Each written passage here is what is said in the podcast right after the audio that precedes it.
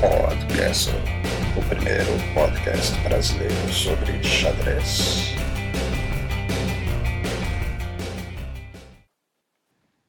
Olá, hoje é quarta-feira, 3 de dezembro, e há exato um mês, Podcastle voltou. Eu sou Alexandre Sigristi e, ao contrário de Anne Shigiri, hoje eu não perdi, mas também não joguei. Uops. Uops.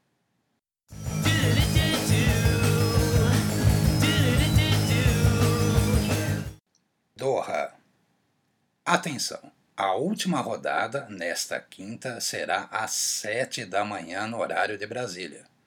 Prepara o café e o pão com manteiga para ver os games. Às 7 horas, transmissão ao vivo, última rodada daquilo que os organizadores chamam de o mais forte torneio aberto de todos os tempos. E vejam só como são as coisas. Na última rodada, exatamente na última, Anishigiri sai da mesa 1 e dá lugar a Vladimir Kramnik. Giri, mesmo de brancas e jogando na mesa 1, ele é o número 1 do torneio, tem mais rating, por isso joga na primeira mesa.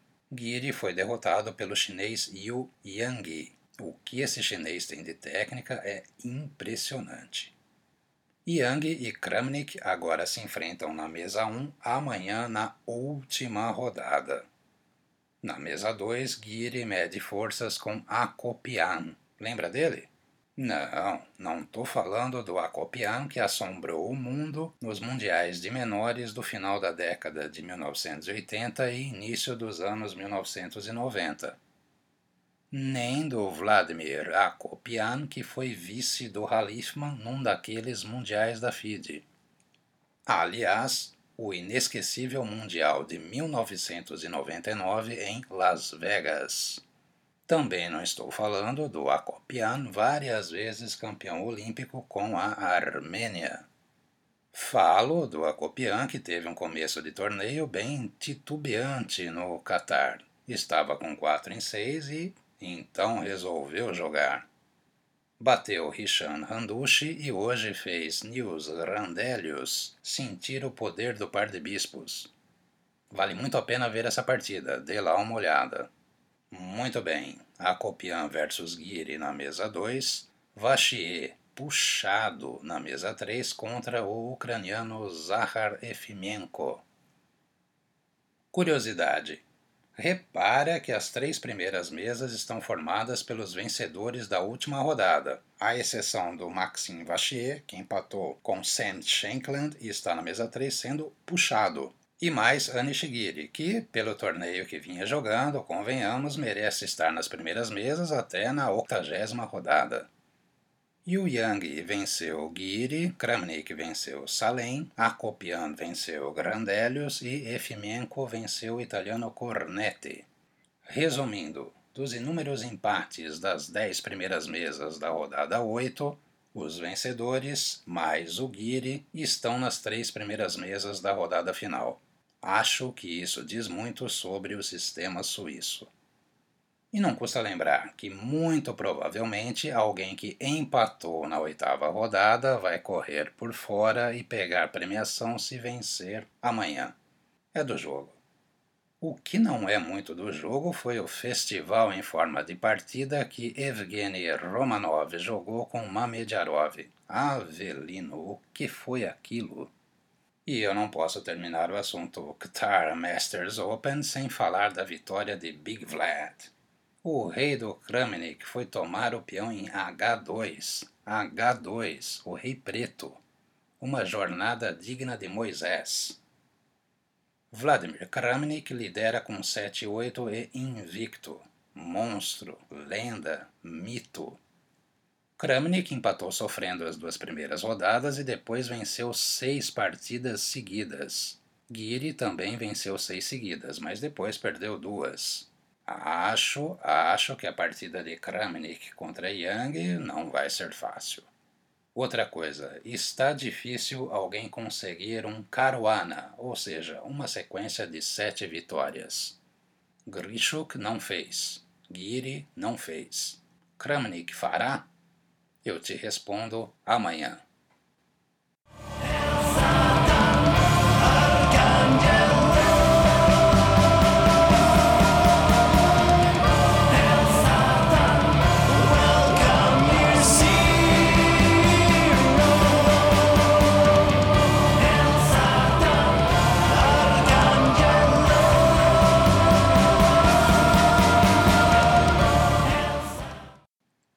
Site da Alex, Associação Leopoldinense de Xadrez, Davi Borenstein escreve uma bela crônica sobre o Mundial de Sêniores de 2014.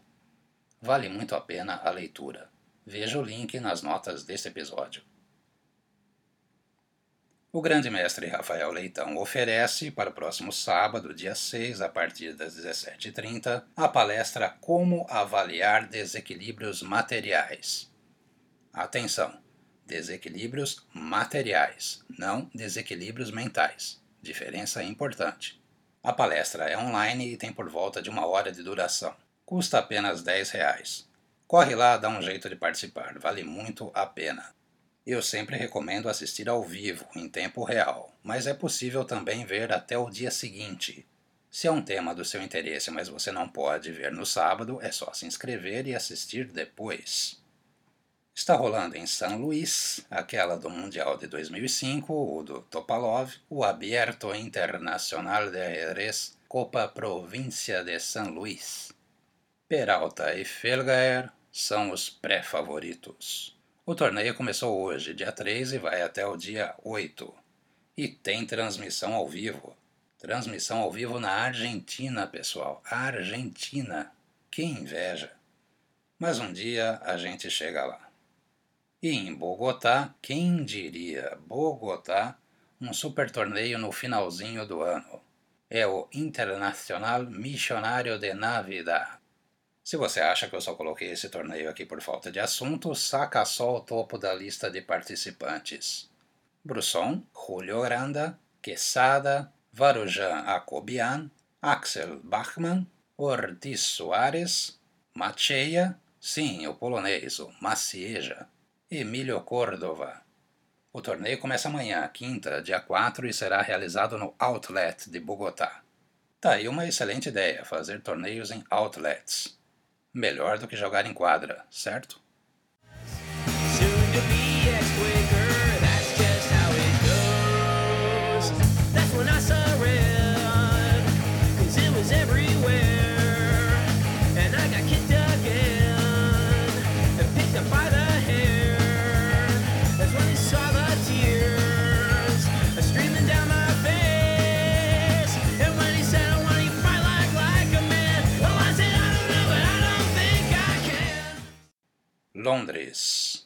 Antes do prato principal, o torneio fechado com seis super grandes mestres, Caruana, Anand, Nakamura, Giri, Kramnik e Adams, o chamado London Chess Classic, a capital do Reino Unido prepara uma festa para o próximo final de semana.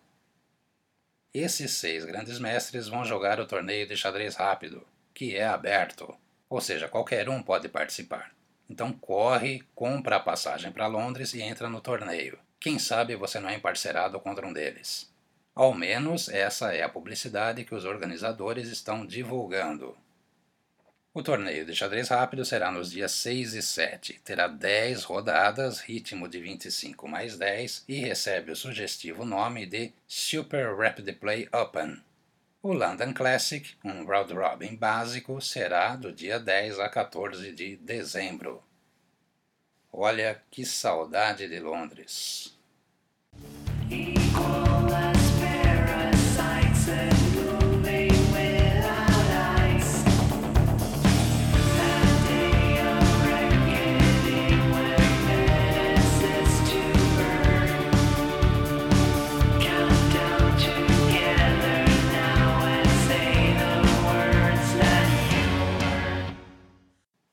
Aquele, Aquele abraço. abraço. abraço. Abraço mais do que especial hoje para o mestre internacional Marcos Vinícius Moreira Santos, o Ovelha. Fiquei sabendo que ele ouve o podcast, o que é mais do que uma honra. Aliás, pessoal, como dizia Bill Watterson, o criador de Calvin e Haroldo, é um prazer e um privilégio ser ouvido por tanta gente legal. Vocês não fazem ideia de como isso me deixa feliz. Claro que os chatos também ouvem, mas estes, os chatos, felizmente não têm se manifestado. Eu sou chato, digo, eu sou Alexandre Sigrist e esse foi o Podcast. Até mais.